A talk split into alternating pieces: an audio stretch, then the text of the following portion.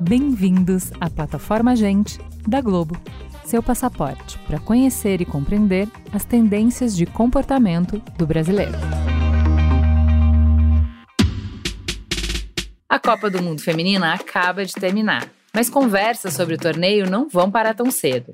Qual o legado desse evento? O que, que funcionou? O que ainda pode melhorar? Quais são as novas estrelas do futebol feminino? E o que o Brasil pode fazer para melhorar sua performance para a Copa de 2027? Desde a sua criação em 91, a importância da Copa do Mundo Feminina no cenário esportivo só cresce. No começo, o torneio buscava espaço e reconhecimento, mas agora já se transformou num poderoso agente de mudança, impulsionando a visibilidade do futebol feminino em todo o globo. Mais do que uma competição esportiva, o torneio carrega consigo uma missão: fortalecer o futebol feminino como um movimento de transformação social, promovendo a equidade de gênero e o empoderamento feminino. E se o Mundial desse ano quebrou recordes de audiência no mundo inteiro, o sonho da seleção de conquistar seu primeiro título no Mundial durou pouco. A equipe brasileira foi eliminada ainda na primeira fase do torneio, depois de um empate em 0 a 0 com a Jamaica. Ainda no gramado, Marta afirmou que essa foi sua última Copa do Mundo. O tom era de tristeza, claro, mas a mensagem era de otimismo também. Eu quero que as pessoas no nosso Brasil continuem tendo o mesmo entusiasmo que estavam tendo começou a Copa.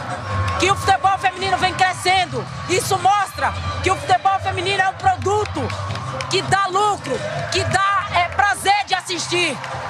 Então apoie, continue apoiando. O próximo ciclo do Brasil deve ser de renovação, com uma nova geração de jogadoras comandando a troca de passes dentro do campo e a expectativa de talvez sediar a próxima edição da Copa. Enquanto isso, aqui no Gente Conversa, vamos fazer um balanço de como foi a edição de 2023 da Copa do Mundo. Eu sou a Juva Lauer e hoje reuni um time da pesada para bater uma bola sobre como essa paixão crescente está impulsionando mudanças e inspirando milhões de corações num caminho rumo à igualdade e reconhecimento pleno no esporte e na sociedade. Então vamos lá, gente. Vamos começar se apresentando. Vamos lá, Ana Thaís. Quem é você na fila do pão? Ô, Juliana, primeiro que eu só falo com você de quatro em quatro anos, né? Porque a última vez que falamos foi no OEA.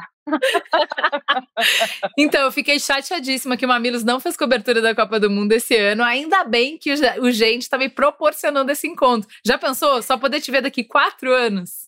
Não, e isso foi uma lacuna mesmo, assim, porque eu fiz um, um projeto de um podcast na Copa do Catar e ficou muito legal, foi o Parte o Catar foi sobre todas as seleções da Copa do Mundo masculina. E eu tinha certeza que teria um na Copa do Mundo feminina e não teve. Então eu confesso que eu fiquei frustrada. Que bom que a gente pode falar sobre isso. É, eu sou Ana Thaís, comentarista de futebol do Grupo Globo. Essa é a minha terceira Copa do Mundo no Grupo Globo. Eu estrei na Copa do Mundo Feminina de 2019, também fiz a cobertura da Copa do Mundo no Catar, né, a Copa do Mundo dos Homens, e agora a nossa segunda Copa do Mundo Feminina, a minha, na verdade, é, no grupo. Muito bem-vinda. Também com a gente, Catiúcia Fernandes, seja muito bem-vinda. Você que joga no melhor time do Brasil. Conte pra gente quem é você na fila do pão.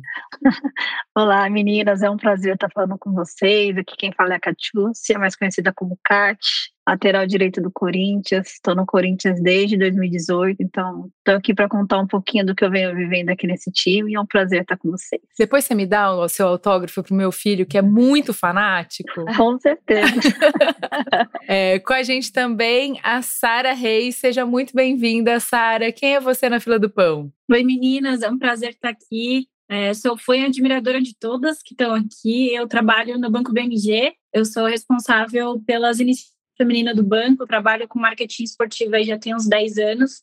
E é uma realização pessoal e profissional muito legal estar aqui. Vamos começar com a Renata, que é uma participação especial direto da Nova Zelândia. Sim, isso mesmo, ela está lá nesse momento em que a gente está gravando. Dormindo, eu espero, porque são quatro da manhã lá e daqui a pouquinho ela tem que cobrir a primeira semifinal do campeonato. Mas, como uma boa ponta direita, ela abriu espaço na agenda para mandar sua participação para gente. Fala aí, Renata, quem é você na fila do pão? Oi, pessoal, eu sou a Renata Mendonça, sou comentarista do Grupo Globo comentarista de futebol. Eu entrei na faculdade de jornalismo para fazer jornalismo esportivo, para trabalhar com esporte, para cobrir grandes eventos é, do esporte e hoje sou muito realizada porque trabalho com o que eu mais amo e acompanho esse fenômeno mundial que é o futebol, os jogos, futebol feminino que virou uma causa muito importante também para mim. Então, enfim, é, não, não posso reclamar porque sou realizada na profissão que eu escolhi. Rê, você já estava realizada com a carreira, imagina cobrindo uma Copa do Mundo de futebol feminina. E aí, o que, que mais te chamou a atenção nessa Copa? Olha, essa Copa foi muito surpreendente para mim, de uma maneira muito positiva. Eu, eu já esperava que ia ser uma grande Copa, né? uma Copa histórica em vários aspectos.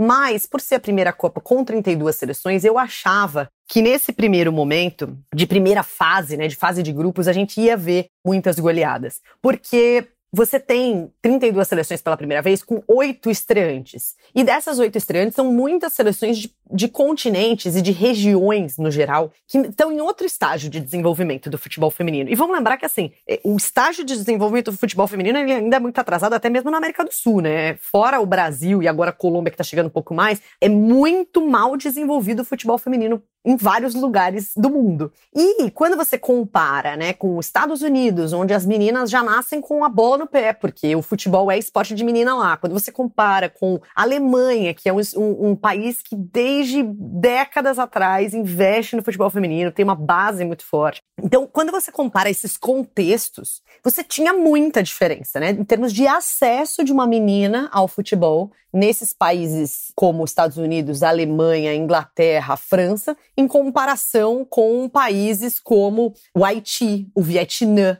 Zâmbia, que são alguns dos estreantes. Então eu achava que realmente ia ter muita goleada. E não aconteceu, né? Inglaterra e Haiti. Foi Inglaterra 1 a 0 Haiti o nível técnico ele ficou parecido muito pela organização tática das equipes, muito pela evolução física que aconteceu, também pela globalização que chegou ao futebol das mulheres também. Então você tem muitas jogadoras que se não conseguem atuar em, em alto nível e com um calendário, né, no ano completo de jogos no seu próprio país, elas têm oportunidade, às vezes, de jogar em outras ligas. E aí, essas jogadoras têm a oportunidade, por exemplo, de ter um calendário mais completo no futebol, ter um desenvolvimento físico melhor, porque os clubes aqui têm um pouquinho mais de estrutura do que os clubes nos países delas. Você pega a Jamaica. A Jamaica é uma seleção formada por muitas atletas que foram desenvolvidas em outros países e que agora estão vestindo a camisa da seleção da Jamaica, porque a, a Federação Jamaicana fez esse mapeamento aí para que elas, elas representassem o país, né? O técnico da Jamaica foi, foi fazer esse mapeamento. Então, antigamente, a gente via seleções como a dos Estados Unidos, da Alemanha, sobrando fisicamente, né? O segundo tempo, diante é, dos adversários, essa seleção americana, a seleção alemã, elas sobravam e hoje não estão mais sobrando.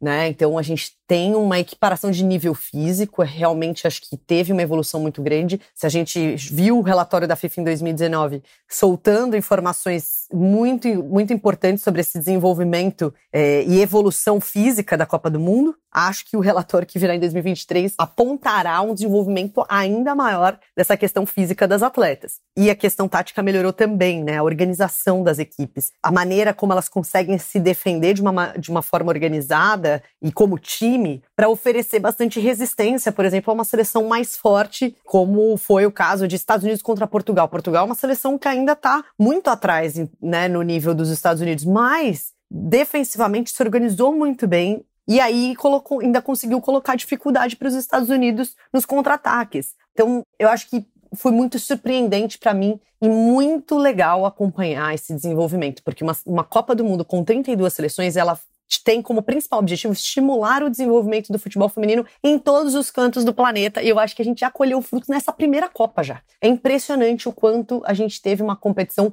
com um nível de competitividade muito alto, um nível técnico muito interessante, resultados surpreendentes. E eu tenho certeza que daqui para frente vai ser cada vez mais difícil ser campeão mundial. Então a gente está vendo de fato uma transformação no cenário do futebol feminino para que ele fique cada vez mais competitivo. Então essa frase não tem mais bobo no futebol, assim, ela definitivamente se aplica hoje no futebol feminino e vai se aplicar cada vez mais. Ou você faz um trabalho legal, organizado, ou você não vai conseguir competir num torneio como a Copa do Mundo. Enfim, eu estou muito satisfeita com esse nível que a gente viu nesse mundial. Kátia, a Renata citou a seleção jamaicana que eliminou o Brasil. Como que você analisa essa eliminação precoce do Brasil esse ano? O que, que falta para a gente ter um time mais competitivo? Bom, a eliminação acho que pegou todo mundo de surpresa. Acho que tanto nós atletas aqui torcendo, como vocês, como jornalistas, torcedoras também. É, o sentimento é que dava para ter ido mais longe, né? Acho que a seleção foi o melhor investimento nessa Copa, né? Tinha tudo para ir mais longe. Então, acho que a pergunta não é nem o que falta, né? Acho que é manter isso. O futebol é uma caixinha de surpresa. A gente, se fosse fórmula fácil, ganhava sempre no masculino, né? Então, acho que a, a resposta é continuar mantendo esse investimento, essa evolução e torcer para ir melhorando a cada ano, né? Muito bem. Ana, para você, esportivamente, o que, que fica de balanço em termos de qualidade de jogo para o futebol feminino mundial, em especial para o Brasil? Como é que você analisa esse momento técnico, tático e físico do futebol feminino mundial e em especial da nossa seleção? Ju, esse assunto é um assunto bem complexo. Eu faria um, um podcast inteiro de, debatendo esse assunto sobre é, a evolução em vários pontos do futebol feminino no mundo, né? Eu acho que como marco aí a Copa de 2019. A FIFA, ela, ela tem um grupo de estudos voltado para cada mundial, né? De todas as categorias. E ela divulgou um relatório recentemente sobre a primeira fase e as oitavas de final da Copa do Mundo feminina. E ela detalha alguns pontos que foram que, que a FIFA considerou importantes dessa primeira fase. De cara, o que chamou muito a atenção foram as defesas, né? Porque seleções emergentes no cenário do futebol feminino sofreram muito pouco. Se a gente comparar com a Copa de 2019, sofreram poucos gols, né? É, a gente vale lembrar que em 2019 os Estados Unidos estreiam com uma goleada na Copa do Mundo, com Alex Morgan marcando cinco gols. Isso uhum. não aconteceu na Copa do Mundo de 2023. Então, assim, vários aspectos a FIFA acompanha sobre a evolução das seleções emergentes, em especial o padrão tático das defesas, e isso é algo que em pouco tempo, né, a partir do momento que elas estão classificadas para a Copa, eles conseguiram, é, os treinadores, as seleções conseguiram colocar em prática, né, mais fácil, entre aspas, organizar uma defesa do que organizar um time inteiro. Então, uhum. nesse prime nessa primeira fase da organização tática, as seleções emergentes conseguiram se organizar defensivamente. Um outro ponto que eu acho fundamental, o divisor de águas nessa Copa do Mundo, é a evolução das goleiras, porque a gente passou anos e anos ouvindo que o gol precisava diminuir, que o campo precisava diminuir. A Kátia sabe muito bem disso.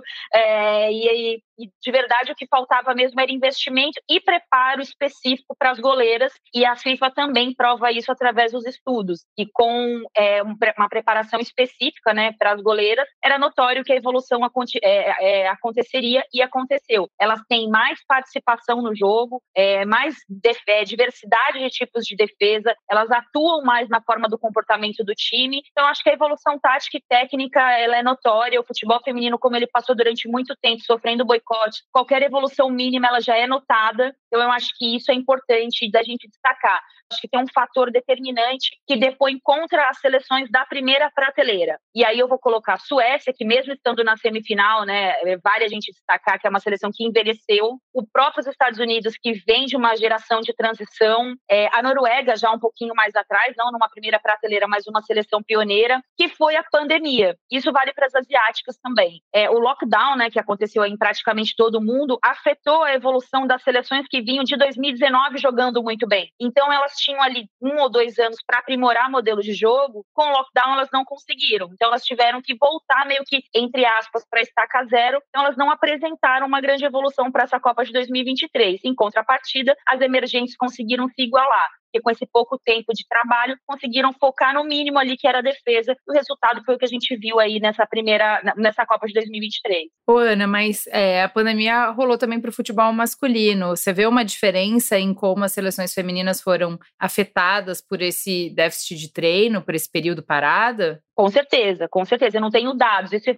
é bom deixar isso claro, que isso é uma percepção minha e de uhum. algumas outras pessoas. Conversei com alguns outros treinadores, trocando mensagens assim, com o pessoal que trabalha no futebol no mundo. É, essa foi uma percepção minha, inclusive até quis de, é, trabalhar mais esse estudo pensando na pandemia, mas tem uma coisa que foi muito significativa, Ju. Quando o, a os times, o futebol começou a, a voltar, ele voltou muito mais rápido para os homens, porque tem uma questão econômica envolvida também, né? É, e as mulheres foram voltando aos poucos. Um, dois recortes, assim, para a gente entender. A Pia, aqui no Brasil, é, assim, a gente até depois vai falar sobre o trabalho dela, dá para se contestar várias coisas, mas ele, ela brigou muito para que acontecessem jogos do Brasil. Se estava certo ou não, aí é um outro assunto, mas a seleção uhum. brasileira foi uma seleção que conseguiu jogar até um pouco mais do que, por exemplo, as, as seleções asiáticas. A Coreia do Sul jogou muito pouco, a China jogou muito pouco, então isso, o próprio Japão jogou muito pouco, então acho que isso também acabou afetando a preparação das jogadoras em relação ao masculino, né? Aqui no Brasil foi voltando tudo,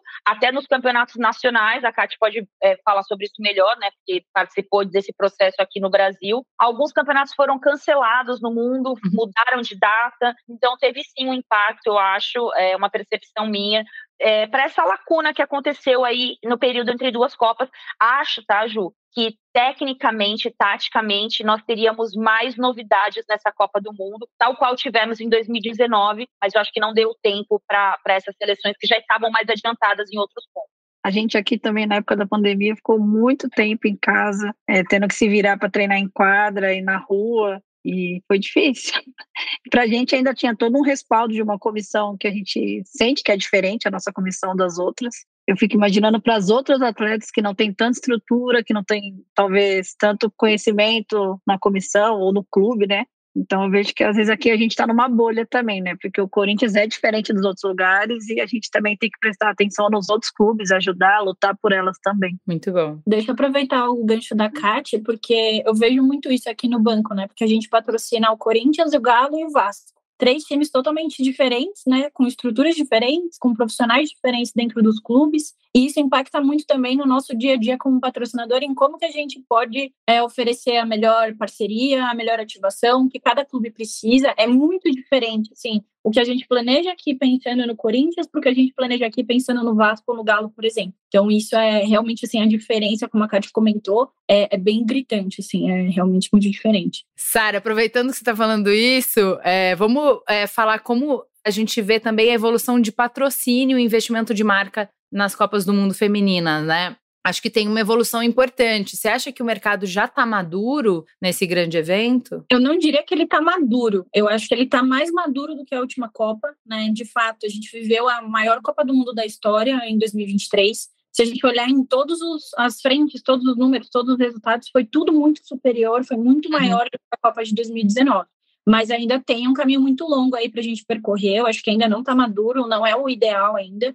É, eu espero que a próxima Copa do Mundo seja ainda melhor, seja ainda maior, a gente bata novos recordes. E se a gente for levar em consideração, por exemplo, a FIFA, foi a primeira Copa do Mundo que a FIFA fechou todos os pacotes de patrocínio. Né? Nenhuma vez antes a FIFA tinha conseguido fechar todos os pacotes de parcerias e patrocínios da Copa do Mundo Feminina. Então, a gente considera aí um crescimento de mais de 100% de uma Copa para outra. O próprio patrocínio aqui das transmissões da Globo que a gente fechou no Banco BMG foi um patrocínio histórico para um banco de mais de 90 anos, mas que se a gente comparar com outros bancos, com outras instituições financeiras que entraram nessa Copa do Mundo, para a realidade do BMG que está em transformação, foi o nosso maior patrocínio no ano. Então, assim, uhum. é, de fato, foi muito legal ver muitas marcas entrando, batendo recordes de, é, de visibilidade, de patrocínio, é, de produtos vendidos, né? Que foi muito legal. Os números que a, a Copa nem acabou ainda, a gente já está vendo números, recordes de venda de camisa, de materiais esportivos, de venda de produtos. O nosso cartão de futebol lançou no começo do ano. Só nesse período de Copa do Mundo já bateu todos os recordes que a gente poderia imaginar. Então, assim, legal. os números de consumo já mudaram, né? Tanto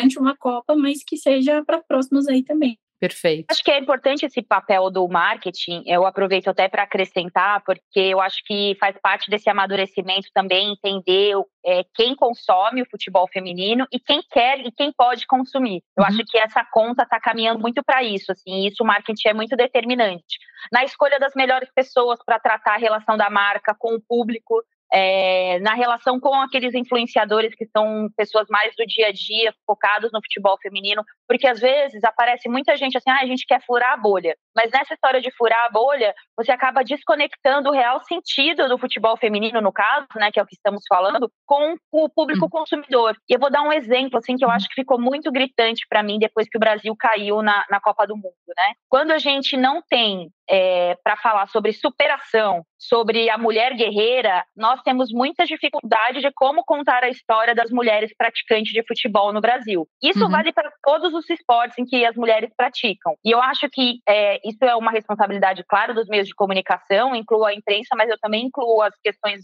de patrocínio de marketing e comercial, porque entender e filtrar, e eu acho que isso faz parte do, do amadurecimento, como disse a Sara, acho que foi um, um termo perfeito que ela usou, para entender como é que a gente constrói a história dessas mulheres que jogam futebol a partir da performance. E aí eu cito o jogo que eu fiz logo na sequência de, da eliminação do Brasil, que foi Estados Unidos e Suécia. E assim, é um clássico do futebol feminino. Só que a gente não sabe contar essa história, porque a gente não consegue mostrar que as mulheres jogam futebol e dentro do cenário delas isso é a competição. Eu acho que isso vai amadurecer para os próximos anos. A imprensa japonesa tem batido muito essa tecla, é, porque eles acusam, né, entre aspas, que as mulheres que jogam futebol no Brasil, no, no Japão, as mulheres de um modo geral são tratadas muito do ponto de vista da fofinha, daquela pessoa frágil, da mulher frágil. Não. Os nomes das, dos times japoneses são todos relacionados a flores, a beleza. E aí, quando as mulheres não têm a performance, você não consegue formar novo, novo público consumidor. Então, eu acho, espero e gostaria muito que caminhasse nos próximos anos a forma como se conta a história das mulheres que praticam futebol, no caso, aqui no Brasil. Excelente.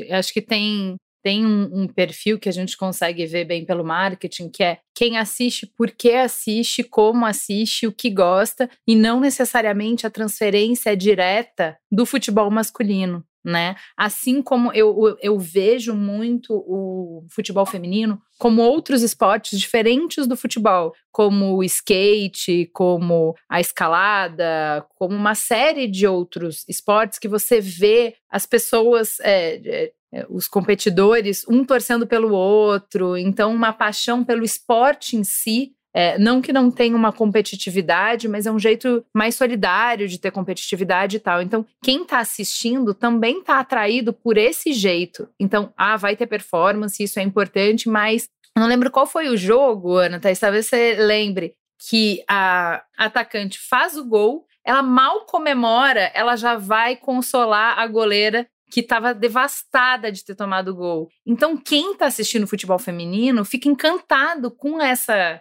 com essa dinâmica, com esse jeito, que, de novo, todo mundo quer ganhar, todo mundo está eh, preocupado, vai fazer diferença a posse de bola, vai fazer diferença quem é artilheiro, quem não é, mas é um outro olhar para o futebol, para a experiência do esporte, né? Sérgio, tem isso, mas a gente, a gente tem que lembrar que o nosso que o público é, comum, entre aspas, do, do futebol, né, o público médio do futebol, ele é um público acostumado, isso pensando no futebol praticado pelos homens, na, no ponto de vista da competição. E aí, quando você não tem essa coisa saudável no futebol feminino, ele não é interessante. Eu não tô falando que ele não é, mas ele deixa de ser interessante. Então, assim, eu vou dar um outro exemplo. Termina a Copa do Mundo dia 20, no final de semana seguinte já entra o mata-mata do Campeonato Brasileiro Feminino. Como é que a gente vai contar a história dessas mulheres? Porque a gente vai ficar falando de superação, de ai, as mulheres não fazem rodinha em volta do árbitro, ai, as mulheres não brigam entre elas ali para discutir, não sei o quê. Não que elas tenham que fazer isso, mas como é que a gente conta isso que você está falando? Ó, aqui se pratica futebol, mas tem uma outra narrativa, uma outra forma de se comportar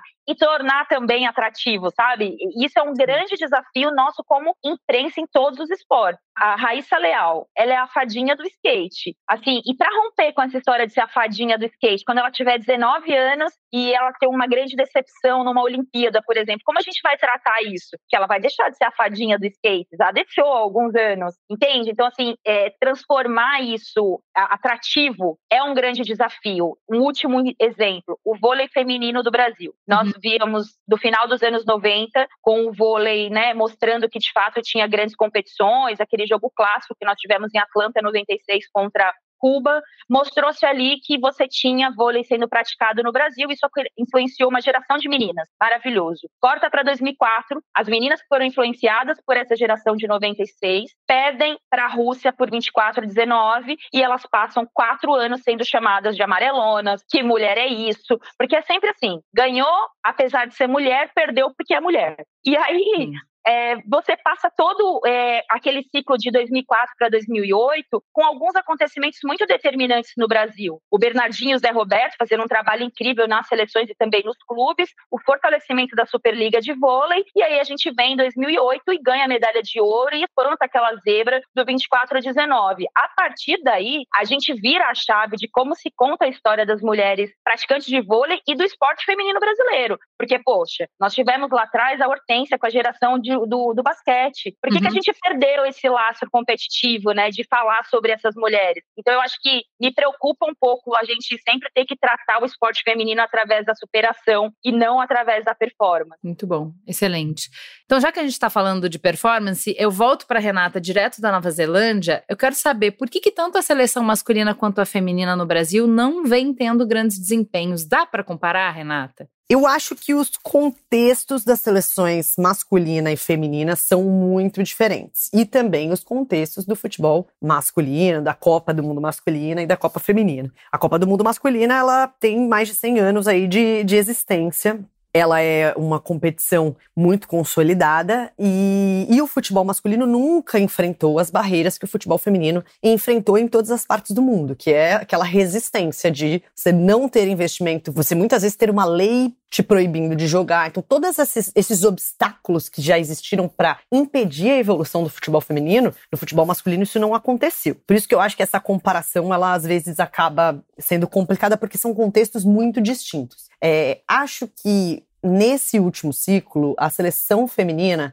conseguiu o maior investimento da história. Isso significa algo absolutamente extraordinário? Não. Isso significa as condições básicas que qualquer seleção deveria ter acesso para disputar uma competição do tamanho de uma Copa do Mundo. Então, uma comissão técnica completa, trabalhando todas as áreas, fisiologia, psicologia, a parte de preparação física. Dentro da comissão técnica também uma participação de, ah, esse, essa é a equipe que vai cuidar do ataque, essa é a equipe que vai cuidar da defesa, essa é a equipe que vai cuidar do meio campo. Trabalhos específicos com as jogadoras. Isso tudo é o que qualquer seleção de ponta, para disputar títulos, precisa. Mas, de fato, a seleção brasileira feminina não tinha acesso ao básico até quatro anos atrás. Eu vou lembrar vocês que em 2015 a seleção feminina viajou para a Copa do Mundo do Canadá e chegou quatro dias antes da sua estreia na Copa do Mundo. Aí, em 2019, a gente já teve uma preparação melhor. A Copa era na França, a gente viajou 15 dias antes, foi para Portugal e fez uma preparação. Então, assim, muita coisa mudou, né, de 2015 para cá. Acho que e se a gente comparar com antes disso, então nem se fala. Mas acho que isso ali era o básico, tá? E a seleção brasileira feminina ficou muito para trás, né? Se a gente pensar que a seleção feminina, o último, o grande resultado que a seleção feminina já teve em Copas do Mundo foi em 2007, vice-campeonato, né? Foi vice-campeã mundial. Nessa época, você tinha poucos países que de fato investiam alguma coisa no futebol feminino. Então, o talento ele ainda fazia diferença. E a gente tem muito talento. Tinha muito talento nessa época e ainda tem. Só que hoje, mais países estão investindo. Então você hoje, se você não tiver o mínimo de organização, se você não tiver o mínimo de planejamento, condição é, para formar jogadoras, etc, vai ser difícil, vai ser cada vez mais difícil você competir. E o Brasil demorou muito para investir na sua base. Para vocês terem ideia, só quatro anos atrás foi o primeiro campeonato brasileiro de base que a gente teve, ou seja, para que as meninas é, de 16, 17 anos, 18, 19 anos tivessem uma competição para disputar antes de chegar na competição adulta, a primeira vez que a gente teve isso no Brasil, em nível nacional, foi quatro anos atrás, 2019. É muito recente. O que acontecia no Brasil era que essas atletas, essas meninas talentosas de 13, 14 anos, iam jogar direto no time adulto, porque não tinham formação, não tinha clube de base. A Marta chegou com 13, 14 anos no Vasco e foi jogar com as mulheres de 30 anos, porque não tinha base. E óbvio que a rua forma jogadoras. Você tem essa, esse talento dessas meninas que jogando na rua ele é desenvolvido também, mas você precisa da maneira organizada também. Você precisa de fortalecimento muscular, você precisa de tudo isso para você realmente formar atletas. E o Brasil atrasou muito isso. Agora ele está acontecendo esse trabalho, muito tardio, mas está acontecendo. Por isso que para mim esses frutos eles naturalmente serão colhidos. Se o trabalho continuar, a gente vai ser campeão mundial e a gente está mais perto disso do que nunca. Só não pode parar. Por isso que para mim é muito importante, mais importante do que definir comissão técnica de seleção brasileira feminina, mais importante é criar uma estrutura dentro da CBF para desenvolver o futebol feminino. Ter um departamento lá pensando nisso, com pessoas atuando tanto nas competições na base, nas seleções de maneira integrada. Kate, então falando desses investimentos que vem acontecendo, especialmente de 2019 para cá. Em 2022, o brasileiro feminino completou 10 anos. Você foi campeã em metade desses torneios. É, uma vez pelo Santos e quatro pelo Corinthians. Olha que time. O Campeonato Brasileiro vem mudando por conta disso, ficando mais competitivo, ou o impacto ainda é pequeno? Olha, quando eu sempre analiso, tenho meu fico pensando em tudo que eu já conquistei, eu vejo a diferença de, do meu primeiro título brasileiro para esse último do ano passado, né? O meu primeiro com o Santos em 2017 foi especial também, foi contra o Corinthians, a Vila Belmiro estava lotada, e até pelo Santos ser um time também que já apoia bastante, a cidade gosta do futebol feminino. Mas eu digo a diferença no campeonato, na mídia, nos patrocínios, no investimento, em premiações também, mudou muito, mudou muito. Até mesmo o time de camisa, acho que, acho que em 2017 não tinham tantos assim. Até mesmo o Corinthians não era um time de camisa ainda, era um Corinthians Audax. Então, assim, a evolução continua, eu acho que ainda tem muito ainda a crescer, mas eu vejo como um ponto positivo, mudou muita coisa. O que você quer dizer com time de camisa, só para explicar para quem está ouvindo? Ah, time que está na, na, primeira divisão do masculino, né? Que a gente no feminino tem muitos times como Ferroviária, que é super conhecida no futebol feminino, mas não é tão conhecida assim, reconhecida no masculino. Tem também Real Brasília. Então, os times de camisa eu me baseio pelo, da Série A do masculino mesmo. Perfeito. Ah, mas eu vejo isso, que é uma evolução muito grande. Eu acho que ainda tem muito a evoluir também. Eu, eu vejo como um ponto positivo também a base. Acho que o caminho é esse, é, é continuar dando campeonatos para a base. Acho que tem muita menina talentosa é, jogando esses campeonatos sub-20, sub-17, sub-15. É, o Corinthians mesmo, quando eu vi para cá, não tinha base ainda. Hoje tem base, tem todas as categorias categorias, as meninas têm todo o respaldo. Então, acho que o caminho é esse. A gente vai colher fruto com essas meninas que desde de pequena já fazem o que eu não fazia quando eu tinha 18 anos. Perfeito. Não, e, e assim, até você estava falando de Santos apoiar o futebol feminino, mas Cara, o, o estádio tá lotando para jogo de futebol feminino também, né? Ali a, a Neoquímica tá lotando para futebol feminino também. Sempre que eu falo do Santos por ter passado Marta, Cristiane, então era uma cidade assim que. Eu acho que a marca Sereias da Vila é muito grande também, né? É, mesma coisa que Bravas do Corinthians, acho que são duas marcas assim que tem tudo para ser conhecida mundialmente mesmo, pelo, pelo que a Marta conquistou no Santos, o Santos também por ter apoiado, ter sido pioneiro de tudo, né, lá no início. Então eu vejo dessa forma. Ô, Ana, você acompanha o, futebol feminino há quanto tempo? Já há 20 anos? Ó, oh, eu tentei ser jogadora, né? Então é. eu tentei ser jogadora, então eu tenho essa, eu acompanho, eu acho que bem assim desde o final dos anos 90. É, teve a minha fase ali de criança adolescente, né, em escolinha, e depois no final dos anos 90 foi onde nasceu o berço do primeiro time de futebol de feminino que eu vi né, já existiam outros, mas que era o time do Santos, que ainda não era chamado de Sereias da Vila, era um time que disputava por Itanhaém os jogos abertos, os jogos regionais, e de vez em quando disputava o Campeonato Paulista pelo usando a camisa do Santos. E ali foi a primeira vez que eu vi um grupo de mulheres jogando futebol. E muitas dessas mulheres que eu vi jogando futebol nessa geração ali no começo dos anos 2000 viraram jogadoras profissionais. A Esther, que foi a primeira brasileira a jogar na, na, na Inglaterra, a Fran, que volante, jogou na seleção brasileira, jogou em alguns times, hoje também é comentarista. É, e eu vi essas mulheres de perto lá no começo dos anos 2000, e depois a gente foi vendo a evolução, a, a pausa durante muito tempo, né? A gente perdeu ali um pouco o boom do final dos anos 90, retoma ali em 2007 com a seleção brasileira, depois vem o Santos, né? Que a, a Kate falou aí da Marta da Cris, aí cai de novo, aí retoma agora no final de 2017, 2018, antes da Copa de 19. Com, com essa perspectiva que você está dando, de, desde os anos 90, você acha que a gente está é, acompanhando o, o, crescimento mundial é, de interesse, de investimento, de estrutura, é, de audiência para futebol feminino? A gente está no caminho certo? A gente está chegando? Falta muito? Tem algum desvio? O que, que você vê? Eu acho que nesse momento, Ju, a gente está um pouco perdido, assim, né? É, porque a gente toma como base muito a seleção brasileira.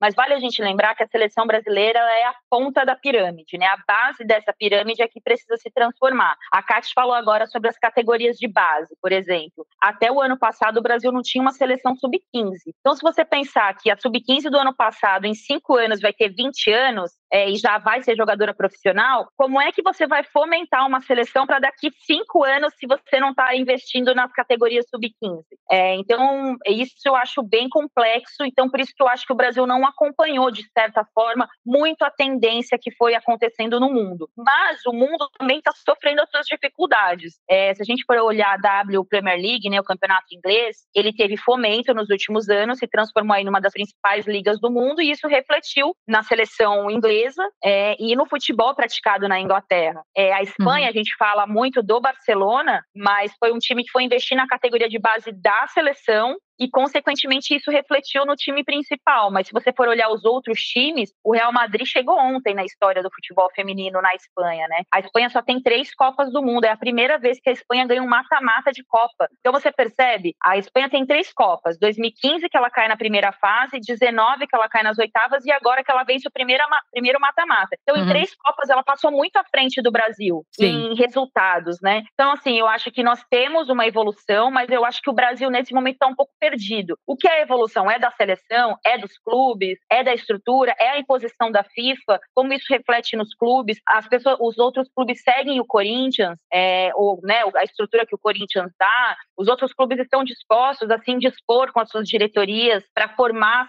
times de base, investir nos clubes. Então, acho que a gente está um pouco perdido. Eu costumo falar que o meu sonho seria um projeto nacional de esporte, de futebol, no caso, né, associado à CBF com o governo federal mesmo, para uhum. pensar esse país para a próxima Copa do Mundo, independentemente de ser no Brasil ou não. Mas eu acho que a gente está muito distante disso, Ju. Só para um detalhe importante: é, time de Série A no Brasil do futebol feminino tem jogadoras que não costumam fazer quatro refeições por dia. Então, assim, é, não é porque o Corinthians, o Palmeiras, o Flamengo tem lá, o Santos tem as suas, os seus ferroviários, tem os seus times de ponta, que os outros times estão acompanhando. Eu acho que nós temos ainda muitos problemas internos e eu acho que a gente está um pouco perdido, assim, para juntar tudo e falar, cara, vamos começar de onde para a gente fazer esse negócio dar certo, sabe? E, Ana Thaís, era tão raso o investimento, tudo que a gente tinha, que um pouquinho que evoluiu, a gente, já tá ótimo. Não, tá longe. É isso aí. Tá muito longe. É exatamente isso. É. E também o contrário, né? Tipo, ai, gente, a gente já chegou aqui, tá bom, não vamos brigar com ninguém, senão a gente vai perder é. exatamente isso que a gente perder, que a gente já ganhou. É bem isso mesmo. Eu tô um pouco chocada com essa informação que você deu, das quatro refeições. Sim, tem menina ainda que passa três, quatro meses sem receber salário, né? Nós tivemos, por exemplo, situações envolvendo o Ceará. Ah, elas até se recusaram a entrar em campo, né? É. A última rodada do Campeonato Brasileiro teve time que também não quis entrar em campo. Então, assim, tem muitos problemas acontecendo. Quando eu vejo a CBF falar que ela quer a Série D com futebol feminino, a Série C, a Série B, eu falo, gente, vocês estão olhando para a Série A? Porque a Série A está com problema. A Série A não tem estádio para jogar, às vezes as meninas jogam kart, pode falar melhor. É, tem estádio que elas têm dificuldade para jogar. É, muito se fala assim, ah, por que, que o Corinthians não põe no estádio A, o Palmeiras no estádio B? Mas, assim, quem é que pensa a competição dos times femininos dentro da estrutura do, do masculino? Então, assim, é complexo ainda sofremos muito boicote. É, e até o time que é o ponta da tabela, que é o time top, também tem os seus problemas. Não quer, não, não quer expor a longe disso. Mas nós temos Sim. ainda muita coisa para caminhar no futebol feminino no Brasil, né? Tem muitos problemas, porque eu acho que enquanto ele ainda é uma transição, ainda permite que as pessoas desacreditem da possibilidade daquilo se transformar em um produto, né? Infelizmente. Não, eu concordo. Eu também já joguei em, em campos que, assim, a gente conversando entre a gente, a gente falava, meu Deus, que medo de me machucar aqui com pedra, com muitos buracos, muitos, muitos. Eu que tenho lesão de joelho, eu falo, meu Deus, que Deus me proteja, porque dá medo, sabe? Mas é isso, é começar a olhar com mais carinho. É, eu falo que o Corinthians é uma bolha por conta disso, né? A gente está bem à frente das outras equipes e a gente, a crise, acredito que briga por isso, né? Para as equipes pegar o Corinthians como exemplo, para colocar pessoas que realmente amem a modalidade, né? Porque eu acho que é isso que falta também, que conhecem então, acho que esse é o caminho, sabe? Olha, enquanto a gente está falando de capitalismo, o caminho passa por verba, por dinheiro, por movimentar interesse, por movimentar audiência, por ter, a Ana Thaís falou, investimento estatal, se a gente entende que isso uh, nos leva para alguns lugares importantes. Hoje, querendo ou não, o que a seleção brasileira é, masculina fez pela imagem do Brasil, qualquer lugar do mundo que você chegar com a camiseta da seleção, as pessoas reconhecem, tem um carinho, tem uma construção, sei lá. O soft power coreano tem bilhões investidos, a gente investiu muito menos e, e, e super eficiente esse, esse gasto com futebol. Então, claro, a gente pode ter investimento é, estatal, né? Pode ser um projeto de país, a gente pode entender uma série de outros ganhos que a gente tem investindo no esporte, mas o dinheiro de marca hoje em dia é, não tem como você falar de investimento para estruturar um campeonato se a gente não estiver falando de marca. É, Sara, vocês lançaram dois novos patrocínios, o Museu do Futebol e o projeto Em Busca de uma Estrela. Fala um pouquinho dessa estratégia do BMG em investir em esporte, especialmente em futebol. Boa, ah, esses projetos são meus queridinhos, assim, eu fiquei muito feliz quando a gente conseguiu tirar do papel. É, foi uma coisa, um movimento bem histórico assim no banco, porque apesar de tudo, né, o BMG tem o futebol no seu DNA. A história do BMG passa pela história do futebol, majoritariamente masculino, né, porque a família Guimarães, fundadora do banco, tem uma relação com o futebol masculino há muitos anos. É, inclusive, no começo dos anos 2000, o BMG era o maior patrocinador do futebol brasileiro. Eram mais de 30 clubes patrocinados pelo BMG, inclusive o Santos de Marta, que a gente comentou aqui, esse Santos histórico, tinha patrocínio exclusivo do BMG, né? Foi o primeiro movimento do BMG em relação ao futebol feminino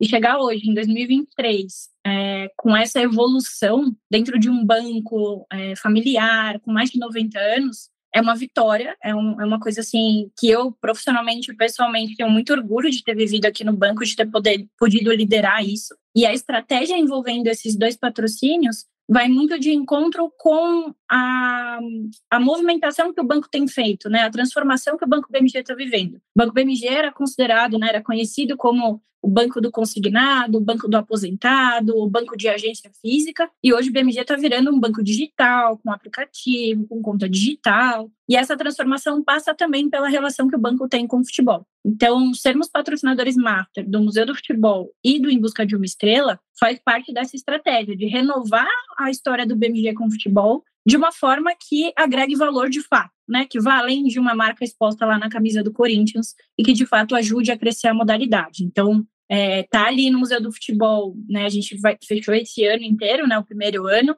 Então a gente está ali junto na exposição Rainhas de Copas, que é incrível. E a gente fez questão, quando a gente negociou com o museu, né, e lançou nosso cartão de futebol feminino, a gente fez questão de vincular o produto a um benefício exclusivo voltado para o Museu do Futebol. Então, todo mundo que tiver o cartão do BMG entra de graça no museu. Colaborador do banco também entra de graça no museu, porque a gente quer que o futebol seja parte da cultura do banco e de quem for cliente do banco, for funcionário do banco. Então, passa muito por isso e também por um projeto a longo prazo que a gente tem aqui dentro de fomentar o futebol feminino de base também, né? Kate falou muito da importância do futebol feminino de base. A gente tem, além do Em Busca de uma Estrela, né, que a gente entrou como patrocinador master também nesse ciclo, nesse segundo ciclo do projeto, a gente tem outros projetos é, com foco no futebol feminino de base, que a gente vai aplicar nos clubes que a gente patrocina e depois vai desdobrar também para Em Busca de uma Estrela. Então, é uma 60 que a gente está pensando a longo prazo também, né? Começou esse ano, porque foi um ano em que, de fato, a diretoria do banco teve um olhar diferente para o futebol feminino, então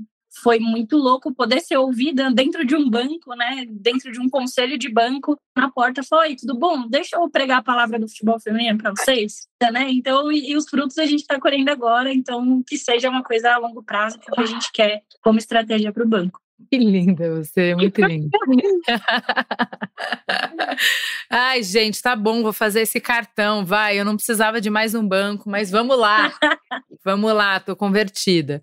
Vamos voltar para Renata. A gente deixa um pouco o futebol, o esporte de lado para falar de cobertura jornalística. A Ana Thaís já falou de alguns desafios. É, eu queria saber como que foi a experiência de cobrir essa Copa. Olha, a cobertura dessa Copa do Mundo na Austrália foi absolutamente incrível. É, a gente estava numa equipe assim que tentou abraçar de todas as formas tudo que estava acontecendo, apesar de não sermos tantos, mas a gente tentou ao máximo dar conta né, de todas as demandas. É uma cobertura que é desafiadora porque são dois países, né? Essa Copa do Mundo, Austrália e Nova Zelândia. Então você tem uma logística complexa de viagem, de fuso horário. Então é muito complicado porque a gente está 13 horas à frente do Brasil no fuso. Mas, cara, é uma cobertura assim muito, muito legal. Se a Copa do Mundo masculina já é incrível de fazer parte da cobertura, a Copa do Mundo feminina é a certeza de você fazer parte de uma transformação que está acontecendo, né? É, eu vivi a Copa do Mundo de 2019 na cobertura em loco também, não com a Globo, mas fazendo parte de algumas coisas com a Globo, né? Já fazia o, o Redação Sport TV na época, e agora fazendo parte dessa cobertura da maior emissora do país e que está levando essa história, que está elevando o patamar do futebol feminino de uma maneira nacional. Então, assim, é absolutamente incrível acompanhar as mudanças que aconteceram em quatro anos, né? O quanto que a gente evoluiu, a presença de jornalistas é incrível, assim, a evolução, a quantidade de pessoas que a gente tem nessa Copa da Austrália tem notícia todo dia, a gente tem debate todo dia sobre os jogos, as pessoas evoluíram, assim, na, na forma como elas estão acompanhando a Copa do Mundo Feminina. Não é mais aquela coisa de deixa eu descobrir o que está acontecendo. Não, agora as pessoas estão vendo os jogos, assim como elas veem jogos da Copa Masculina e debatem, olha assim, esse lance e aquele lance, critica juiz. Então a gente está evoluindo também, assim, nessa, nesse debate mais acalorado e questiona a treinadora. E aí essa cobertura, ela, ela dá a impressão de que a gente realmente está vivendo um momento em que o futebol feminino faz parte da pauta esportiva. Isso era um objetivo muito grande que eu tinha, assim, como jornalista, porque eu acho que a gente que é jornalista, a gente gosta de boas histórias. E o futebol feminino tem muitas boas histórias que a gente não estava contando, porque a gente não, não prestava atenção nelas, sabe? E hoje eu vejo que finalmente a gente tem olhos para essas histórias, a gente está entendendo a importância dessas histórias, a gente está contando. E é muito legal fazer parte disso. Cara, esse, essa Copa do Mundo, a preparação em Gold Coast, os caras fizeram uma estrutura de zona mista, uma estrutura de coletiva de imprensa, que tinha muita imprensa acompanhando. Os treinos aqui na Austrália, durante a Copa, completamente cheios, a sala de coletiva cheia, todo mundo, assim, e, e, e outra, uma presença massiva de mulheres. Gente, eu tô há mais de uma década aí no jornalismo esportivo. Eu nunca tinha feito parte de uma cobertura esportiva em que as mulheres eram maioria e a cobertura da seleção brasileira aqui nessa Copa do Mundo, nós éramos maioria. Cinegrafistas, mulheres produtoras, mulheres repórteres, mulheres comentaristas, mulheres em todas as funções. Foi muito legal ver que a gente estava podendo contar nossa própria história, né? Porque a história do futebol das mulheres, ela também, ela tem um significado muito legal pra gente. A gente sabe a luta de cada uma dessas mulheres jogadoras para simplesmente fazerem o que elas gostam, que é jogar futebol. E foi muito significativo e representativo fazer parte dessa cobertura que tinha mulheres em sua maioria. É, e que tinha homens também fazendo um trabalho muito legal, assim, e muito maduro na cobertura da seleção feminina. Eu acho que se em 2019 eu via muita gente cobrindo sem ter acompanhado de fato o que aconteceu com a seleção feminina, assim, de fato saber as coisas que aconteciam na seleção feminina. Hoje não, hoje a gente vê que a galera realmente acompanha, que a galera realmente está mais conectada com aquela seleção, com as coisas que acontecem, com as notícias, para saber o que perguntar, para não ficar só naquele assunto Marta, sabe? É, a gente realmente evoluiu muito como cobertura, eu, e aí eu digo da imprensa no geral, inclusive da imprensa mundial, tá? E aí eu acho que é realmente fazer do futebol feminino um, uma pauta diária pra gente, né, na, na, cobertura esportiva. É realmente acompanhar todos os campeonatos, é realmente acompanhar o que está acontecendo, né, que não seja só de quatro em quatro anos na Copa, que não seja só na Olimpíada, que seja algo constante. Acho que a gente está já nesse processo, né, de chegar até isso. E aí tem, quando acabar a Copa aqui, a gente vai ter reta final de Brasileirão feminino começando, na verdade, continuando, né? Então é só a gente realmente colocá-lo na nossa pauta diária do jornalismo esportivo. Ana, você está na sua terceira Copa. Como que está sendo? Porque a gente está gravando esse episódio em meio às quartas de final. Como que tá essa cobertura? Ju, assim, é, confesso que do ponto de vista pessoal, foi muito aquém do que eu esperava, porque eu acabei ficando com os jogos da TV Globo e eu não fiz os jogos do Sport TV, então eu fiz poucos jogos. Então eu mais assisti a Copa do que trabalhei. Então isso foi legal, né, de poder observar como consumidora, é, mas do ponto de vista profissional eu queria ter feito mais jogos. Isso eu não escondo de ninguém. Agora, eu faço a comparação com a Copa do Mundo do Catar, que eu estava no Catar, que era uma uhum. Copa majoritariamente de homens né? É, desde a cobertura, assim, é o lugar onde eu mais vi homem na minha vida, era desesperador. Você andava, tinha homem, todo lugar tinha homem. E, e quando eu voltei do Catar, eu voltei com um negócio muito forte na minha cabeça. Assim, eu falei, gente, eu preciso trabalhar mais para mudar esse, esse ambiente ainda mais, na relação de ter mais mulheres mesmo. Não é porque a gente é melhor, porque a gente é diferente, não é por isso. Mas é porque é para a gente ter um olhar múltiplo sobre o esporte, né? E não porque Sim. a gente quer reproduzir o que os caras falam, a mesma métrica, as mesmas linguagens. A gente tem o nosso jeito de contar a história, o ponto de vista nosso é outro. É, a gente vem de um outro lugar para falar de futebol, né? E isso eu voltei com um negócio muito forte na minha cabeça. Falei, meu, tem que ter mais mulher, tem que ter mais mulher. Embora eu não esteja no, na Austrália nem na Nova Zelândia, foi muito legal acompanhar a quantidade de mulheres que estavam lá. Uhum. É, e eu acho que isso foi um ponto bem importante para as mulheres que estavam nessa cobertura e para a própria cobertura jornalística mesmo. Mas eu aproveito para deixar um puxãozinho de orelha aí na nós da imprensa, né, como eu costumo falar, que ninguém é melhor do que nós para falar sobre nós. Uhum. Já diria a música, inclusive, do Corinthians. É, que eu acho o seguinte: a seleção brasileira, Ju, ela nos imprime muita relação emocional, né? A masculina e a feminina, independentemente. Tipo, o esporte brasileiro, a camisa amarela, nos imprime muita uma ligação emocional muito grande. E a gente acaba, às vezes, se desconectando da avaliação além da emoção. Então, tudo é muito legal, tudo é muito bonito. Quando o Brasil perde, a gente fica meio, e agora? Como é que eu vou falar de Brasil? Eu lembro no 7 a 1 como foi difícil abordar o que aconteceu, porque, poxa, a gente passou um ano falando que o Brasil ganhou da Espanha a Copa das Confederações e éramos favoritos para ganhar a Copa em casa. E aí corta agora para a Copa de 2023. Ficamos quatro anos falando, nossa, é o ano de mais investimentos, Campeonato Brasileiro Feminino bombando, é, outras competições acontecendo. E aí, o Brasil eliminado na primeira fase com uma atuação horrorosa da seleção brasileira. Como é que a gente se reinventa para contar essa história, entendeu? Para não ser o engenheiro de obra pronta, mas também para não ser o alarmista lá. Olha lá, presta atenção no problema. Então, eu acho que isso também me chamou a atenção, como nós precisamos, de alguma forma, virar essa página dessa relação emocional que a gente tem com a seleção brasileira. Isso vale para o masculino e também para o feminino. Acho que foram as duas coisas em comum que eu percebi aí nas duas fotos. O que, que eu. Deixa eu dar os dois centavos como jornalista, assim. Tem um interesse. Uh profissional, comercial, o que for, que é fomentar o esporte, né? Independente se tá numa boa fase ou numa má fase, a gente só vai conseguir é, é, ter audiência e criar um grande espetáculo se a gente não permitir que as pessoas desesperem ou desistam nos momentos de baixa. Então, óbvio, não é para passar pano, mas é como fazer, reportar com responsabilidade, né? A gente fala que é, no Mamilos de jornalismo anti-inflamatório, que é assim, ok, é, é, importante, tem um momento da indignação, tem um momento de acolher os nossos sentimentos, você tá com raiva, você tá frustrado, você tá decepcionado, você tá triste, é, mas como é que a gente pode ser maduro na hora de contar essas histórias, porque hoje tá ruim, a gente quer que as pessoas não tenham, não fique marcado um trauma tão grande que na próxima Copa, ah, nem vou assistir, não vale a pena, né? É isso.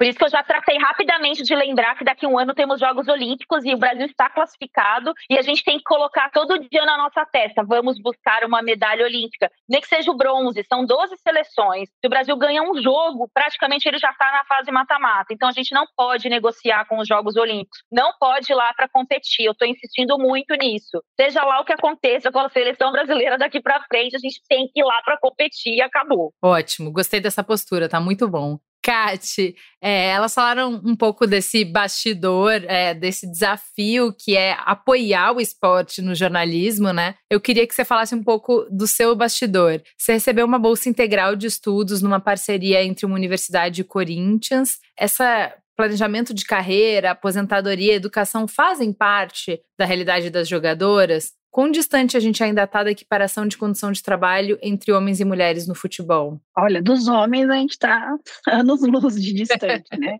Mas eu vejo que se você se basear, acho que a maioria da metade não chega essa informação. Eu acho que a gente ainda não não está preparada para quando parar de jogar bola o que vai fazer, o que que eu vou, o que que eu vou ser da minha vida.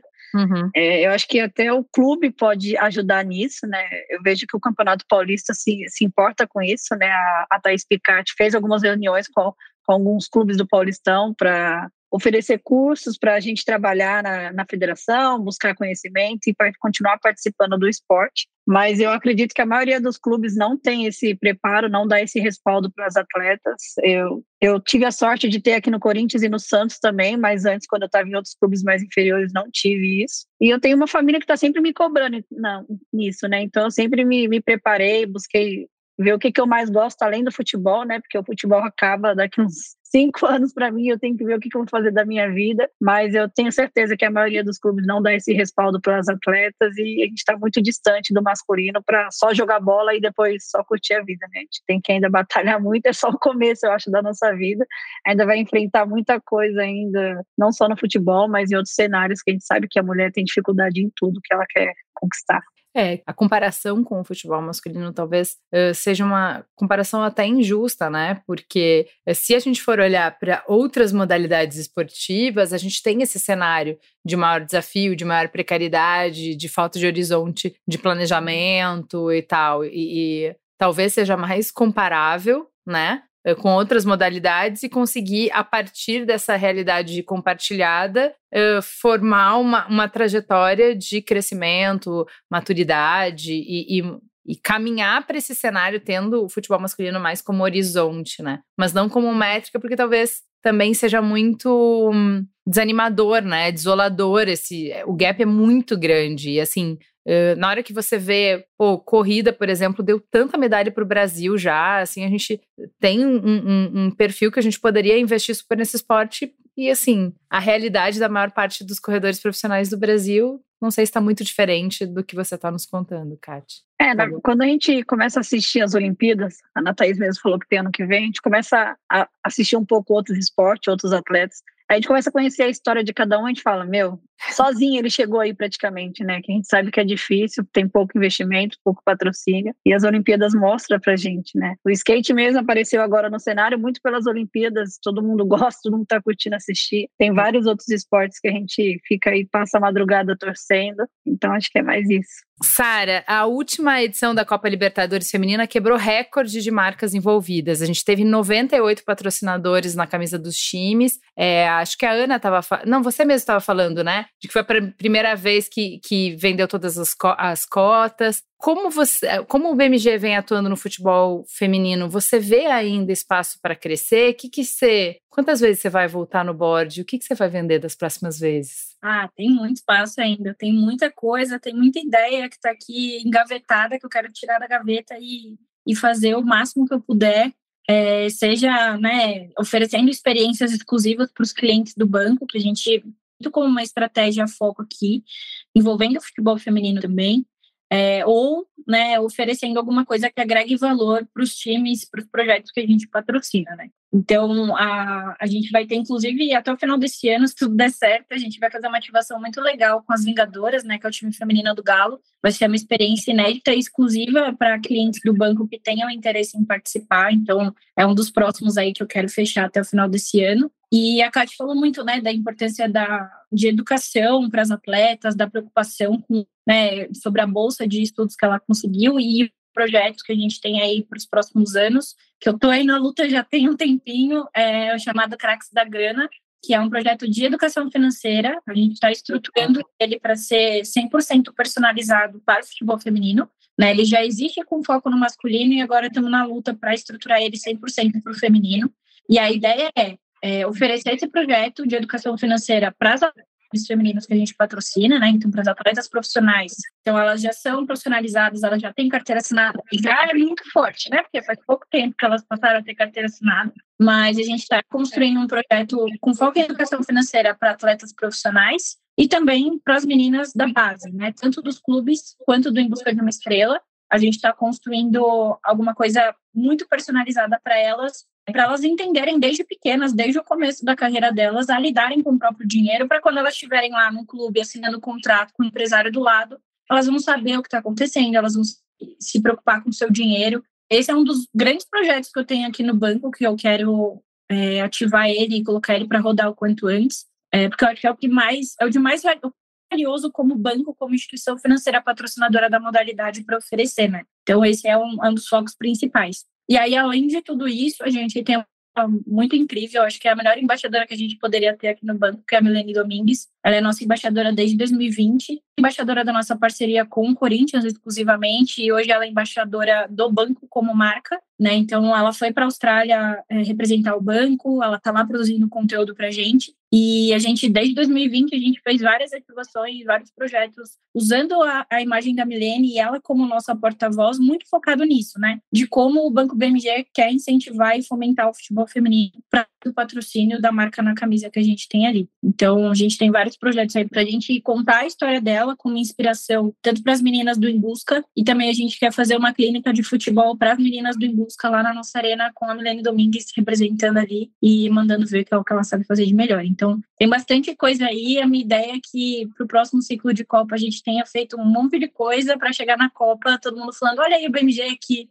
desde 2020 está aí, né, fazendo é, coisas em prol da modalidade. O futebol, ele da seleção, ele é só uma parte do futebol. O que sustenta o futebol é esse dia a dia que, o, que é o que a Sara está falando, né? Que outras marcas aí deveriam se inspirar.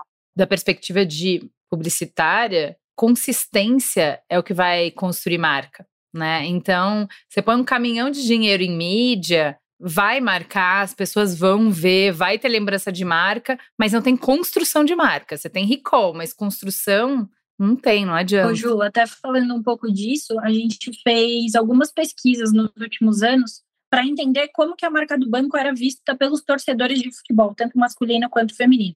Né? E uhum. a, a, pesquisa da XP com convocados e o Banco BMG é a primeira marca não endêmica do futebol, né, sem considerar aí as marcas de material esportivo, mais lembrada pelos brasileiros em relação ao futebol. E aí a gente foi aprofundar para entender como era essa relação e eu posso até resgatar depois dos números de, de certinhos aqui que eu não tenho de cabeça, mas uma grande parte, não era a maioria, mas uma grande parte dessa relação do BMG com o torcedor a parte mais positiva era 100% quando a gente falava de futebol feminino. Então, esse trabalho que a gente fez desde 2020, acho que muito principalmente com o que a gente fez com o Corinthians, durante a pandemia, que a gente ativou bastante, que a gente falou muito sobre isso, passou a imagem de que é o banco que realmente fomenta o futebol feminino.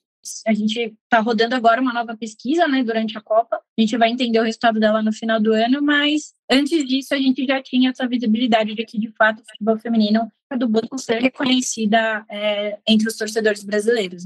Perfeito. E acho que é, também tem isso, né? Lucro é o resultado, é o prêmio do risco, né? Então, é, quem é pioneiro, quem faz primeiro, tá assumindo um risco maior, tá atirando em quem onde não se viu, onde, né, você não tá seguindo a manada, você tá pagando o preço lá de ter que no board explicar por quê e, e de, de, garantir que é uma boa aposta e que vai ter uma construção importante. E assim, esse é o prêmio, o prêmio é superlativo, o lugar que você ocupa quando você tá no Oceano Azul é diferente, é diferente. Então, é, todo poder aos inovadores, a quem banca o que não é óbvio, o que não é o pacotão clássico, né? O que já é garantido, quem põe o seu pescocinho a prêmio aí. Eu vou voltar para Renata, porque ela trouxe os grandes números de mulheres envolvidas na transmissão e cobertura da Copa. Eu queria elaborar um pouco mais disso. Mais futebol feminino na imprensa pode ajudar a gente ter mais profissionais mulheres na imprensa cobrindo esportes de forma geral, então não só para o futebol?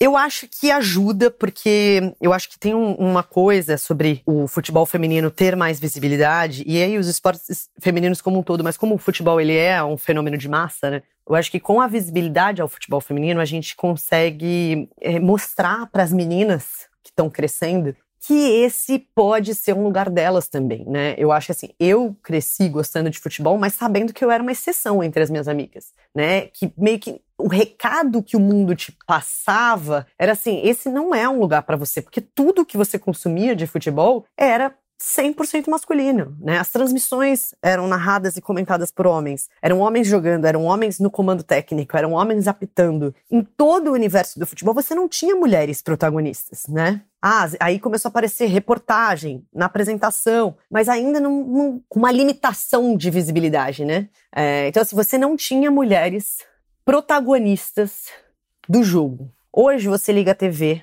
no fim de semana e você vê um jogo em que as mulheres são protagonistas, porque elas estão jogando, porque elas são técnicas, porque elas estão apitando, porque elas estão narrando, porque elas estão comentando. Elas estão em todas as posições. Nós estamos em todas as posições. E isso passa um recado é, muito claro para as meninas, que é assim, esse jogo é seu também, esse lugar é seu também. E aí isso pode ser como jogadora, pode ser como jornalista também. E, e eu acho que, enfim, a gente está vendo também mais mulheres tendo espaço para atuar no futebol feminino na cobertura.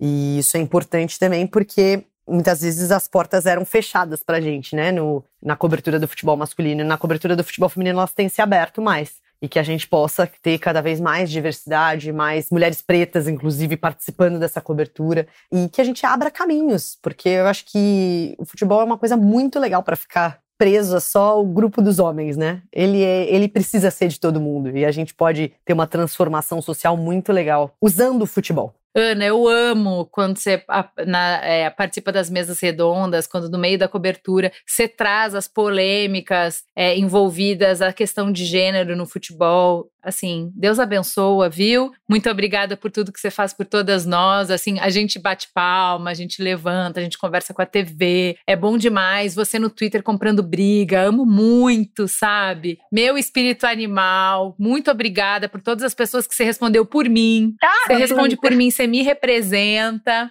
Como que é para você hoje, é, como mulher, trabalhar com futebol na televisão e sobreviver nas redes sociais, né? Nesse esgotinho? Ô, Ju, é, melhorou muito a minha relação com as redes sociais quando eu comecei a perceber que eles precisam mais de mim do que eu deles, assim, né? O hater, de um modo geral. Eu acho que eu, eu consegui separar muito bem, porque eu, eu trouxe uma frase que eu elaborei na minha terapia faz algum tempo já, que era o seguinte: tem muita gente na rede social que eu, eu, eu não sei qual a opinião que ela tem sobre o Neymar, mas eu sei a opinião que ela tem sobre a minha opinião em relação ao Neymar.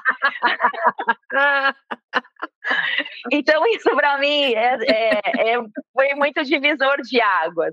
Porque antes eu sofria muito, assim, cara, eu já falei isso inúmeras vezes para amigos, sofria muito. É, eu sofri de forma física, né? Eu tive ataque, tive crise de pânico, tive é, ansiedade, ainda tenho, né? Traço, ainda tenho. Meu cabelo caiu, minha sobrancelha, eu engordei, eu tive uma crise de cortisol imensa por conta disso, mas eu comecei me separando aos poucos desse mundo hater e comecei a entender também para quem eu falava. E isso veio, foi uma construção. A Copa do Mundo dos Homens no Catar quando nós terminamos a semifinal Argentina e Croácia, porque o Brasil incompetentemente perdeu para a Croácia e não esteve lá na semifinal, chegou a informação que nós tínhamos falado para 100 milhões de pessoas naquela Copa do Mundo. E aí eu fiquei pensando, eu falei, cara, eu cheguei num Brasil que eu não chegaria fisicamente, né? Então, para quem eu estou falando? Com quem eu estou falando? Um jogo mediano, assim, vai de uma, de uma audiência mediana na, na TV Globo, eu falo para 20 milhões de pessoas, assim, é muita coisa. Então eu passei a entender que o meu recado ele não está só no Twitter, né? O meu recado ele vai muito além. Então isso ajudou eu me distanciar. Eu, eu gosto muito da, de falar da Djamila Ribeiro, não é só sobre a questão de raça, mas sobre como ela passou a se comportar, né? Ela fechou diálogos o diálogo dela hoje está lá na academia, né? Ela leva para a academia, ela está nas ações publicitárias dela, ah, nos livros que ela escreve, nas mulheres que ela consegue transformar, no instituto que ela conseguiu criar. Então, eu acho que eu estou caminhando um pouco mais para esse lado. A rede social é importante, eu acho que é um lugar, um espaço para se ocupar, para se debater, embora não, não exista tanto debate, mas eu acho também que a rede social ela é um registro do nosso trabalho. E eu falo isso muito para as minhas colegas jornalistas, principalmente as mais novas que estão chegando agora. Não uhum. deixe de falar do seu trabalho, não deixe de fazer autopropaganda, não espere que alguém vá fazer propaganda do seu trabalho, porque não vai fazer. Então, assim, eu acho que a rede social é para esse caminho, assim. E eu acho que eu fui entendendo um pouco. E hoje eu falo, continuo falando das coisas que eu acho válidas, brincadeiras. Falo do Coldplay também, essa banda chata. Mas é a rede social hoje eu acho que eu tenho uma relação melhor, assim, embora o hater ainda seja muito presente, né? Infelizmente. Sensacional. É, Kate, já que a gente está em temas polêmicos, em briga, treta, o futebol feminino é um exemplo de inclusão LGBTQIA. Inclusive, inclusive assim, gente, Deus abençoa as. É, criadoras de conteúdo do TikTok que fizeram a, a, todas as redes de quem namorou com quem, que terminou com quem. Eu sou esse... a pior, eu nunca sei nenhuma dessas fofocas. Às vezes eu fico pensando, gente, não. não acredito que Ana, eu só vou te mandar os vídeos, assim o serviço tá pronto, a fofoca tá bem contada, a gente tá sabendo de tudo. Essa namorava com essa, que namorava com essa, que namorava...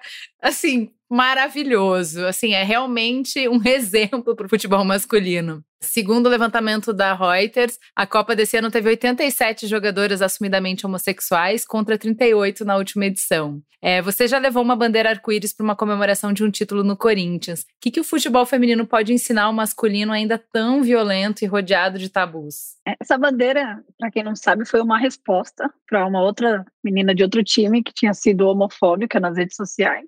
Aí eu tive a ideia de, meu, quando for campeão, eu vou levar a bandeira e vou mostrar. E todo mundo falou, duvido, duvido. Eu falei, eu vou levar.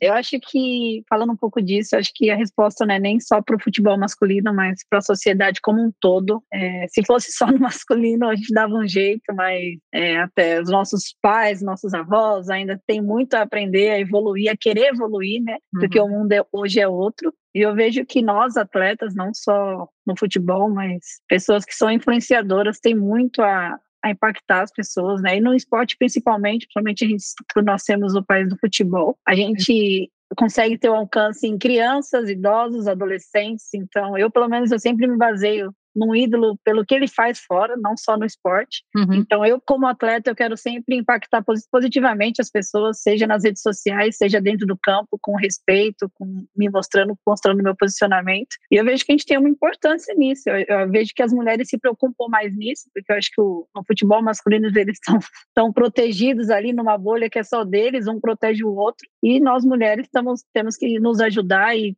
dar a mão para a outra, tanto nós como vocês, comentaristas, que sofrem muito, mas nós atletas também, mulheres nos estádios, então a gente acho que é uma luta nossa, não só no futebol, mas também em outros esportes também. E nós temos que sempre se posicionar, buscar conversar, lutar por isso, porque eu vejo que nós temos bastante impacto nas pessoas que estão sempre nos assistindo e nos prestigiando. Ô, Ju, detalhe sobre esse assunto que é bom também de deixar registrado. Conversando com algumas pessoas do futebol masculino, né, sobre o futebol feminino nesses últimos anos, que agora todo mundo é metido a ficar falando mal da mulher, né? Ai, perdeu o jogo, os caras estão lá falando mal. Aí eu fui, né, agora que eu sou mais polida, eu falo em, em particular, chamei um fulano para conversar, falei, ô querido, deixa eu te explicar como é que funciona, é isso, isso, isso, isso, isso. Aí ele veio me falar assim, não, porque, poxa vida, esse futebol que elas, as mulheres se pegam, não sei quem namora não sei com quem, porque o relacionamento entre elas, eu falei, deixa eu te falar, isso é um tabu mal construído pelos homens. O futebol feminino sempre foi um ambiente onde as mulheres puderam ser o que elas quisessem. É, internamente, às vezes com dificuldade e demora para se posicionar, se assumir, a questão não é essa. Mas o futebol feminino sempre permitiu que a mulher é, expressasse a sexualidade dela dentro da realidade dela. Então não adianta o cara vem do futebol masculino para trabalhar no futebol feminino e ele quer impor as limitações é, e de ideias do futebol masculino no feminino, não vai dar certo. São construções diferentes, porque enquanto os homens tinham campo para jogar pelada todo fim de semana, as mulheres tinham que brigar para disputar espaço para jogar bola com esses caras. Quem é que ia lá e brigava para jogar com os meninos? muitas vezes eram mulheres lésbicas, na maioria uhum. das vezes. Eu, assim, eu lembro da minha infância inteira as brigas que eu tinha com as minhas amigas para a gente conseguir jogar com os homens ou ter espaço para fazer o nosso time. Então, assim, ser lésbica no futebol, e eu não sou lésbica, eu falo isso porque eu convivi minha vida inteira com as minhas amigas, então eu falo sem medo de errar. Ser lésbica no futebol, ele é um ato muito de resistência, mas não só isso. Ele é a construção do organismo que é o futebol feminino. Então, quando os homens falam, ai, como pode? Olha lá, o casal saiu do Chelsea e foi pro Bayern de Munique, são duas mulheres. Gente, vai embora sim, elas são, a relação delas se dá por essa, dessa forma. E eu acho que tem muitos pontos para se evoluir internamente no ambiente do futebol feminino, mas o caso, mais falar sobre mulheres gays é, é falar sobre o ambiente que foi permissivo a elas, porque elas batalharam para construir esse espaço, né? Não foi, uhum. chegou lá e falou: olha aqui, gente, esse lugar aqui é para as mulheres lésbicas, aquele ali é para os homens. Não, elas foram lá e batalharam para conquistar esse espaço. Então não adianta os caras ficarem incomodados, falar: ai meu Deus, as mulheres se relacionam entre elas. Olha, azar de vocês que vocês não se relacionam entre vocês publicamente. Gente, mas que bafo! Eu não sabia que isso incomodava é, tanto, que pegava muito, aí. Muito, muito. Ai, ai, conservadorismo não, não deixa de nos surpreender, não é mesmo? Gente, para a gente encerrar, a Copa do Mundo de 2027, que será a décima edição do evento, ainda não tem sede, pode ser aqui. O que, que vocês gostariam que rolasse no próximo ciclo de quatro anos no nosso futebol feminino para a gente chegar tinindo na próxima Copa? Ju, eu acho que ter mais fomento. Essa pizza tem vários pedaços. Um deles é o fomento. Tem que ter mais mulheres praticando futebol, mais mulheres nas arquibancadas, mais meninas. É, do outro lado também tem que ter mais pessoas consumindo o futebol. Ele tem que se tornando vai se tornando cada vez mais atrativo, né? Aquilo que eu falei logo no começo do podcast, como transformar esse futebol, é, mostrar, né? A realidade das mulheres praticantes de esporte do futebol, além da, da superação, por parte da seleção brasileira, eu espero que seja um trabalho mais focado, assim, não que não teve foco nesse agora, mas de fato pensando em a gente parar de ir lá para competir, ir lá para disputar, é, talvez com uma nova comissão técnica, não sei ainda, mas com uma profissionalização melhor do setor de todas as formas, as atletas, os treinadores, etc., entendendo a importância dessa profissionalização e como país que a gente, se for escolhida em julho do ano que vem, que sai o resultado da, da Copa de 2027, da sede, né? Se de fato a gente sediar a Copa, que a gente re, reaproveite o que a gente fez para a Copa de 2014, não saia por aí gastando dinheiro à toa, uhum. é, ou desviando dinheiro, como foi na Copa de, de 14, e que a gente pegue a seleção brasileira e faça uma grande excursão pelo Brasil. Eu acho que o brasileiro precisa ver a seleção, precisa ver as mulheres, tem que levar elas para rodarem o Brasil em horários legais, em dias legais da semana. Eu tenho muita vontade que isso aconteça. Isso aconteceu na Austrália, isso aconteceu com as americanas, de uma grande tour pelo país, e eu acho que o Brasil tinha muita condição de fazer isso aqui também com a seleção brasileira. Muito bom. E você, Kátia, o que, que você quer? ganhar ah, mais uns cinco brasileiros, uns três Libertadores. Não, eu fico isso. até preocupada se realmente estamos prontos para para receber as seleções assim, né? Se vai ser algo, vamos receber por receber ou se realmente vamos fazer uma mobilização geral para receber uma a Copa do Mundo como merece, né? Igual no masculino. Mas eu acho que a gente tem estrutura para isso, é, tem tudo para fazer uma bela Copa do Mundo aqui no Brasil mas que seja uma, uma mobilização certa, né? Que seja para o impacto que uma Copa do Mundo mereça. E falando no futebol, concordo com a Thaís, eu acho que lamentação já foi, é, os investimentos estão acontecendo, tem muito a melhorar, mas eu acho que para conquistar o público também precisamos vencer. Ninguém quer ninguém chorando ou triste na TV. Eu sei o quanto é difícil para quem está lá também, é, não é fácil ganhar, conquistar títulos, mas estamos no caminho certo, acho que está próximo de conquistar grandes coisas e acho que se for aqui no Brasil, que seja uma grande festa que o povo merece. Muito bom. E você, Sara? Cara, eu acho que eu quero que seja a maior história de novo, né? Se a desse ano foi, que a próxima seja também em todos os aspectos, né? Que a gente bata todos os próximos recordes tudo de novo e assim consequentemente que a cada Copa que a gente é, supera, seja em visibilidade, em patrocínio, em recorde de bilheteria, né? Tudo que a gente tiver, a gente supere no próximo ciclo. Mas eu espero também ver novas marcas, né? Que aprenderam, que colheram os resultados dessa Copa que foi a maior e consigam levar internamente que é, é, um, é um momento importante, é um investimento que vale a pena, é um investimento necessário. Então, é, acho que um pouco disso também, e sendo no Brasil ou não, é, eu torço para que o mercado do futebol feminino esteja aquecido, né? Continue aquecido e crescendo durante esse ciclo, o próximo, durante as Olimpíadas, é, durante o dia a dia dos clubes e assim por diante, né? E, e o que tiver meu alcance, que eu puder fazer como profissional para fomentar, para apoiar a modalidade, para o que eu puder fazer, o que tiver ao meu alcance, eu tenho isso como um objetivo de vida pessoal e profissional, né? Poder trabalhar pelas mulher, mulheres, seja dentro de campo, seja jogando futebol, seja como jornalista, seja no, no outro banco, enfim. Então, acho que todas nós temos esse, esse objetivo, essa missão, e, e é isso. Muito bem. Eu vou deixar a Rê fechar, então. É, Rê, o que, que você espera para os próximos quatro anos? Primeiramente, eu queria muito que essa Copa acontecesse no Brasil, porque o Brasil é um povo muito apaixonado pelo futebol. E eu tenho certeza que teria um envolvimento incrível com a Copa do Mundo Feminina, se ela acontecer em 2027. É, eu acho que a gente ainda vê muito preconceito, mas é porque os preconceituosos são barulhentos. Porque hoje eles não são maioria. A gente já entendeu que a mulher pode estar no lugar que ela quiser, inclusive jogando futebol, e que tem muito jogo legal, e que uma Copa do Mundo é sempre incrível.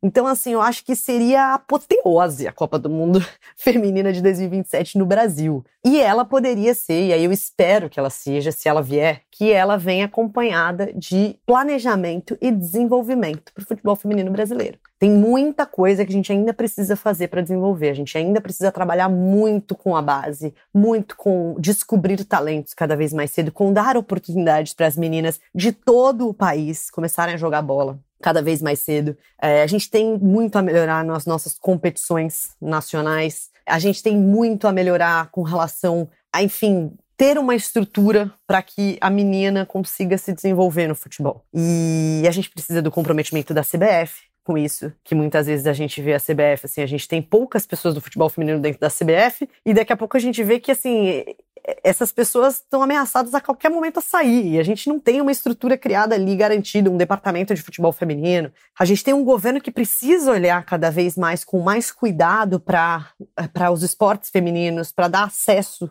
às mulheres ao futebol e, ao, e aos esportes em geral, às meninas, né? Pra, que precisa cuidar é, dessa pauta de, de mulheres no esporte. Então eu gostaria que a Copa do Mundo de 2027 ela estimulasse esse desenvolvimento, ela estimulasse todas essas instituições que têm poder de fazer algo para desenvolver é, o futebol feminino, que elas realmente comecem a trabalhar é, por isso. Então eu acho que seria incrível se essa Copa do Mundo fosse nossa. Eu acho que a gente tem um, um potencial enorme e se a gente tiver um bom trabalho nesses próximos quatro anos, a gente tem grandes chances de 2027 voltar ao pódio de uma, de uma Copa do Mundo, quem sabe até brigar pelo título. Mas a gente precisa, antes de mais nada, trabalhar, né, por isso. Tomara que a gente tenha sucesso com essa candidatura e que a gente trabalhe muito para ter sucesso na próxima Copa do Mundo. Gente, muito obrigada. Que delícia de conversa. Tô muito feliz, tô muito inspirada que a gente consiga tirar do papel todas essas ideias incríveis. É, assim, eu fico muito feliz de ver que muito já mudou da última cobertura, quando a gente fez o EA na última Copa, muito mesmo. Assim, o cenário de mulheres na cobertura do esporte melhorou muito, a quantidade de pessoas acompanhando e, e falando. Gente, a escola dos meus filhos parou para ver a seleção feminina. Sim, isso não era sequer discutido na Copa passada, né? Então, eu espero que a gente possa realmente continuar nessa trajetória. Acho que a gente caminhou bastante, conquistou muita coisa e que a gente continua nesse passo. Obrigada, viu? Gente é onde tudo começa. É o ponto de partida. Gente é matéria-prima para criar algo novo e relevante. Uma fonte de conhecimento viva que revela comportamentos, histórias e tendências. É inspiração sua próxima grande ideia começa com Gente, a plataforma de insights da Globo. Para conhecer mais, acesse gente.globo.com.